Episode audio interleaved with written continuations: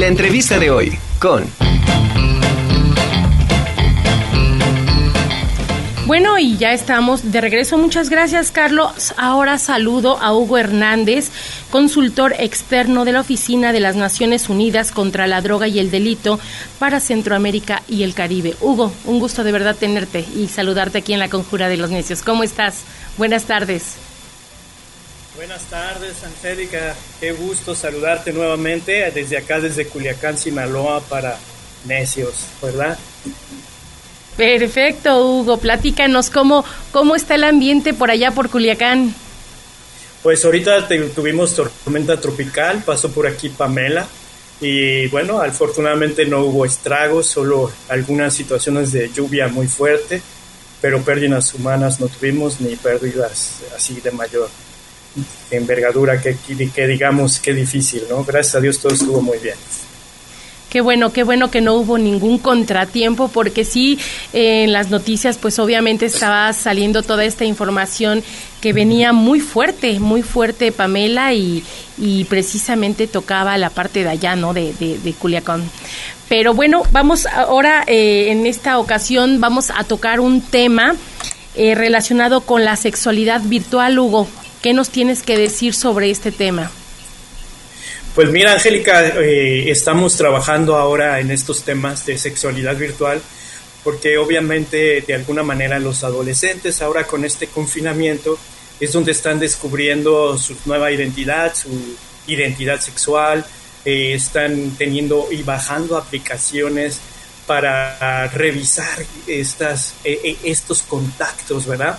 Donde son nativos actuales digitales y están acostumbrados a aprender, a jugar, a hablar, interactuar con la tecnología, a tal grado que pues ya tener acceso a, estos programas virtuales, a estas aplicaciones, pues juegan un papel importante en la adolescencia. Y poner un nickname o poner un nombre, un sobrenombre de usuario, pues puedes tener acceso a muchas conversaciones, a sensaciones virtuales, incluso ahora aprender de la sexualidad a través de estas redes sociales, del cibersexo y poder incluso ahora seducir a un robot a través de la sexualidad virtual. Con este contexto, pues eh, los adolescentes están aprendiendo a lo que ahora llamamos la sexualidad 3.0 o sexualidad virtual.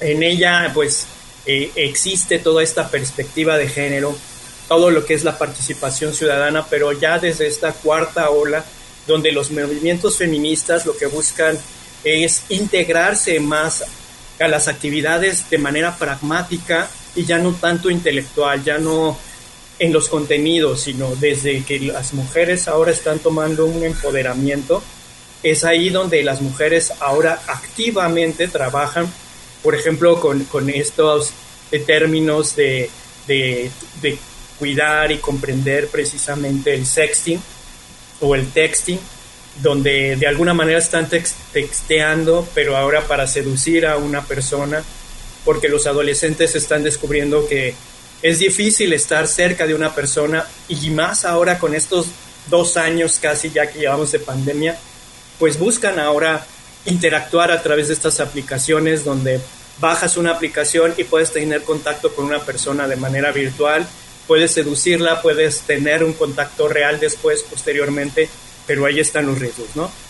Donde incluso ahorita la incertidumbre de un futuro ante los cambios climáticos que ahora mencionamos de esta, eh, pues de, de, Pamela, la pandemia, los huracanes, los sismos, todo esto pues hace que los jóvenes vengan o, o, empiecen a tener más depresión, más ansiedad y al mismo tiempo pues también empiecen a construir su propia identidad y es esta generación, ¿no? Es esta generación que le llamamos Centennial, que nació entre los 1997 en el 2000 y que de alguna manera están descubriendo en estas aplicaciones cómo seducir, cómo interactuar, cómo poder de alguna manera realizar incluso encuentros sexuales y de alguna manera pues estos pueden ser de alguna manera no necesariamente riesgos, pero sí, si no sabemos con quién estamos chateando, porque pues pueden poner un, sobrenombre con una persona, con una identidad,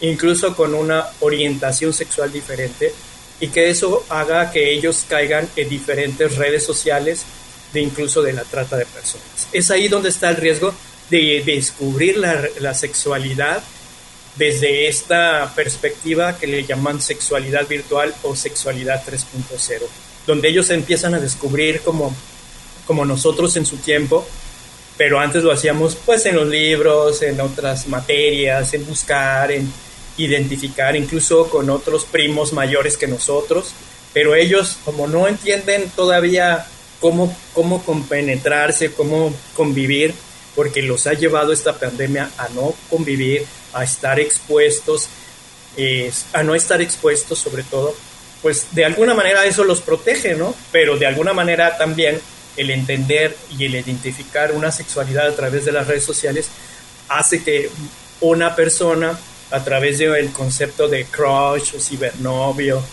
pues empiecen a tener un concepto del género fluido o de poliamor, donde pueden tener encuentros sexuales con diferentes personas, con diferentes eh, identidades o, y con diferentes incluso orientaciones sexuales, donde no necesariamente estoy compartiendo con, con, con, con una persona del distinto sexo, sino a lo mejor puede ser del mismo sexo y puede ser incluso mayor de edad. Entonces todo eso entre los adolescentes están investigando, están realizando esta identidad centennial donde están buscando precisamente una orientación sexual donde no la encuentran y donde puede estar ahí un gran riesgo para identificar su sexualidad humana. Es decir, a lo largo del ciclo de la vida, pues formamos nuestra adolescencia pero también en esta parte buscamos eh, por interés especial, pues descubrir,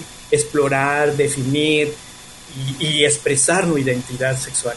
Pero si no tenemos cómo compartirla o, con, una persona que sepa, que conozca, que incluso sea eh, algún sexólogo o que tenga alguna orientación para que el adolescente sepa todos los contextos en los que está así expuesto, porque está expuesto ahora a esta hipersexualidad en canciones, en videos, en las redes sexuales, en las redes sociales donde pues la hipersexualidad está al máximo, donde está el reggaetón y donde incluso podríamos descubrir que ahora incluso están descubriendo su orientación sexual desde los 9 o 10 años, donde todavía no tienen pues bien, este, su cerebro todavía no está terminando de, formarse.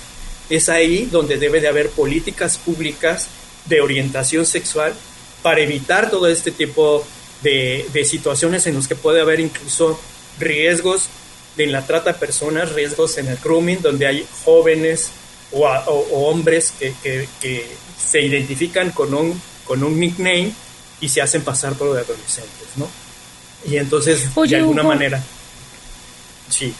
Perdón que, que, te interrumpa en este sentido que, que tú estás tocando y que ciertamente esta pandemia pues dejó mucho tiempo para, para la juventud que de alguna manera en lugar eh, de estar en el ocio, empezaron igual a, buscar en, redes sociales, empezaron a investigarte también y descubrieron todas, toda esta nueva forma que de alguna manera les está provocando también nuevas sensaciones quizá en su cuerpo y todo y que les ha ido atrayendo, ¿no? Eh, esto de alguna manera pudiera traer alguna confusión en cuanto a la orientación sexual de, de los jóvenes, el ingresar y el tener tanta apertura a, a los medios de, este, digitales. Claro, independientemente si papá o mamá no están ahí para orientarlos, para guiarlos, para acompañarlos, en entender, en comprender y en saber que todo esto es natural, ¿verdad?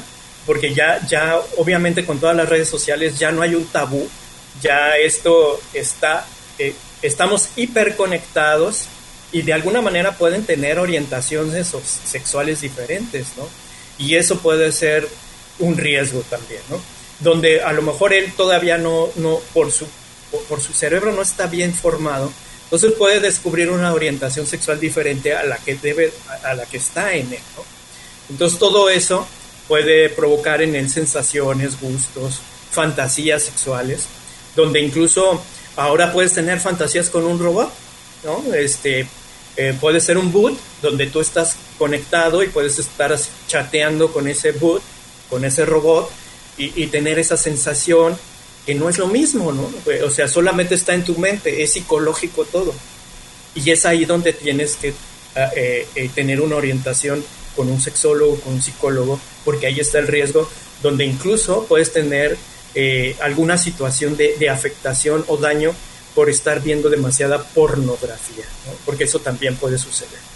Y, eso es lo que está en riesgo, donde no hay una orientación, donde tus sensaciones, tus olores, tus sabores, todo debe de estar conectado para una sexualidad que esté realmente completa. Y que estés interactuando con un robot, pues ¿qué es, qué es, qué es lo que estás oliendo? ¿Cuáles son los olores? ¿Cuáles son los sabores? ¿Cuáles? ¿Qué está ahí? Pues nada, solamente estás interactuando con un robot. Y, eso es lo que pone en riesgo la naturaleza humana. Que estés eh, eh, conectado con un robot que, te haga sentir una satisfacción sexual, pues ahora e, eso es lo que viene con esta pandemia también a relucir, porque ya incluso hay este hay, propuestas donde incluso Facebook te está manejando cómo conectarte con otras personas de, de 30, 40 años y que puedas tener alguna este, conexión también con esa persona. Entonces, pues ahí está, ¿no?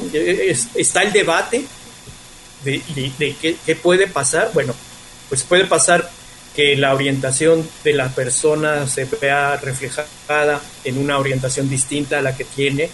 Puede pasar también que puede estar eh, con una conducta, porque ahora le llamamos conducta adictiva, porque no te estás tomando nada, no estás ingiriendo alcohol, no estás ingiriendo un cigarro, no estás ingiriendo alguna sustancia que te haga daño, pero estás conectado, este, tu cerebro y tus neuronas están conectadas a la pantalla totalmente y eso puede generar ese riesgo, ¿no?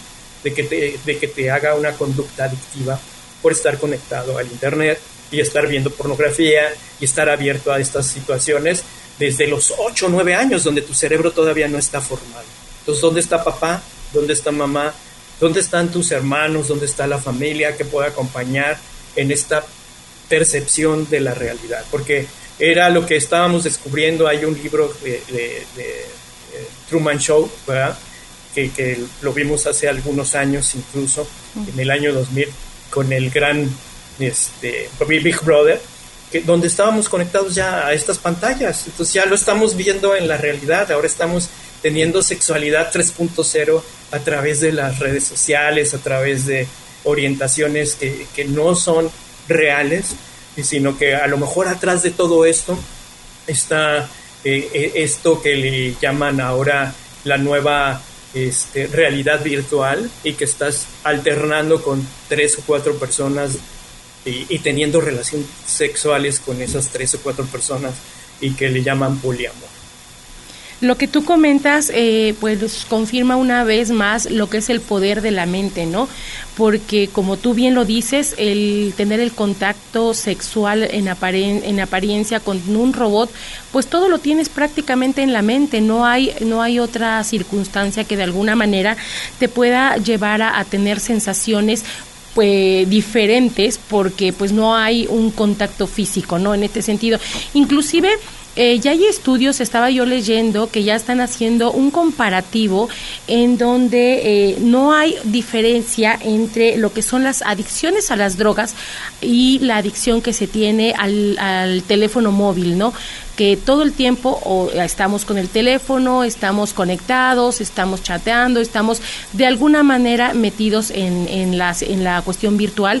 Y tocando este punto de la sexualidad, ahora yo te preguntaría, eh, es tanto nuestra, nuestra adicción que, que estamos teniendo en, en este sentido que cómo podemos medir o cuidarnos para evitar esos riesgos a los que todo ser humano que hace uso de esta tecnología podamos caer.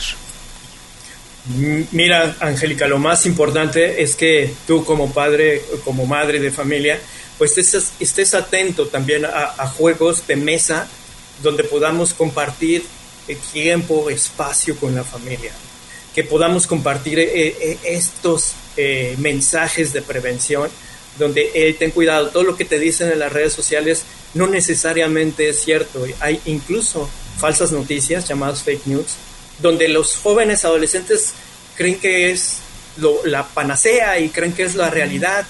no, incluso tuvimos muchos problemas al principio de esta pandemia porque había personas que decían que te iban a inyectar un chip y los jóvenes no querían ir a inyectarse un chip. Pues el chip ya lo tenemos inyectado en estas en estas eh, eh, eh, smartphones, ¿no? Donde está el chip y estamos ahí conectados y efectivamente nos están orientando, nos están seduciendo a comprar un nuevo, un, nuevo iPhone o, nuevas aplicaciones, nuevos videojuegos. Y es que estamos ahí conectados desde la mañana, teniendo en cuenta que nos despertamos con esto, le ponemos el despertador y desde ahí ya estamos conectados. Entonces ya estamos conectados con el despertador a las 6, 7 de la mañana, después tenemos eh, ahí nuestras citas, tenemos nuestros contactos, vemos aplicaciones, Netflix, o sea, todas estas eh, actividades sociales que estamos realizando, pues también están en, en las redes sociales, ¿no? Entonces, pues de alguna manera creemos que lo más importante en estas situaciones que nos ponen en riesgo, pues es activarnos con actividades físicas, con actividades al aire libre, estar con nuestra familia y, no estar, eh, he visto en, algunos lugares, ¿verdad?, que ya se han abierto nuevamente eh, eh, en nuestras ciudades, donde las familias van y en lugar de convivir están con el celular y, tomándole foto a los alimentos, tomándole foto al espacio donde están, tomándose selfies, ya estoy aquí, ya estoy viajando acá, ya por fin me activé. Yo creo que tenemos que ser un poco más eh, precavidos de todas estas situaciones que también nos ponen en riesgo. Claro, y, sobre todo, sabes qué? que eh, todo lo estamos de alguna manera haciendo público, pidiendo de manera inconsciente eh, la aceptación por parte de la sociedad como tal, en lugar de vivir el momento. Y porque en muchas ocasiones sí se ha dicho, ¿no? quizá no te la estás pasando sensacional, pero tú en la foto que estás publicando para Face, para tus redes sociales, para cualquiera que, que ocupes, pues ahí estás transmitiendo un mensaje totalmente diferente, ¿no? Pues Hugo, de verdad qué interesante lo que nos estás platicando. No sé si desees cerrar con algún mensaje. Sí, pues mira, eh, quiero compartirles que a, través de la página que estamos en Inspirarte y que, eh, que nos pueden seguir en Inspirarte Asociación Civil, eh, Habilidades para la Vida, y también en, en, mi propia red social de, de Hugo Hernández, tú ya bien conoces, que nos pueden conectar por ahí. Vamos a tener eh, eh, eh, de manera coordinada con IPSEX el séptimo Congreso Nacional de Psicoterapia y Sexología. Séptimo Congreso Nacional de Psicoterapia y Sexología. En este congreso yo voy a dar un taller donde vamos a dar más tips sobre todo este tema de los mitos y las realidades que hay de la sexualidad 3.0. Y lo vamos a hacer de manera interactiva. ¿Qué, ¿Qué, pasa cuando bajo una aplicación? ¿Qué pasa cuando estoy conectado con un robot? ¿Qué, o sea, todas estas sensaciones, situaciones que a veces nos ponen en riesgo también. Ver todas estas pues, cuestiones y va a ser precisamente, van a hablar muchos especialistas de la sexualidad, de la pareja, para comprender mejor en esta pandemia cómo vivir mejor en pareja, cómo vivir mejor este, acompañados en esta parte donde estamos en confinamiento y todas nuestras emociones están al máximo. Y vamos a hablar precisamente de la existencia de la sexualidad y de la pareja. Y todo esto va a ser el día viernes 26 de noviembre, 26 de noviembre, 27 de noviembre me toca el taller y 28 de noviembre. Entonces va a haber muchas actividades, estén pendientes, va a haber conferencias magistrales con expertos sobre lo que es el placer sexual, sobre la vida después, de, lo que pasa cuando uno trae problemas, enojos y, situaciones que lo ponen a uno en depresión, hacia dónde vamos con, los acuerdos amorosos y sexuales con la pareja, los retos y las realidades en pareja, el amor de pareja, el erotismo, todo esto lo vamos a hablar en este séptimo congreso a los que, a los que les estamos invitando y en el cual yo voy, a participar. Perfecto. Recuérdanos tus redes sociales, Hugo, para que estemos ahí pendientes 26, 27 y 28 de noviembre. Correcto. Eh, es Hugo Hernández, ahí nos buscan, o también pueden buscarnos en Inspirarte en Comunidad AC. estamos trabajando desde esta asociación civil para apoyar también a, todas las personas que necesiten de alguna manera apoyo emocional. Entonces estamos trabajando en todo eso y, con todo gusto pues nos pueden buscar en estas redes sociales, en Instagram, en Facebook y, lo vamos a hacer como a esa hora un congreso virtual para que todos se puedan conectar. Pues Hugo, te lo agradezco mucho, muchísimas gracias por esta participación. Estaremos pendientes de este séptimo Congreso Nacional y este, pues ahí estaremos contigo. Gracias, te mando un abrazo, un gusto saludarte. Igualmente, un abrazo y saludos a todos de este espacio y gracias a tu lindo auditorio. Gracias Hugo, cuídate, que tengas bonita tarde.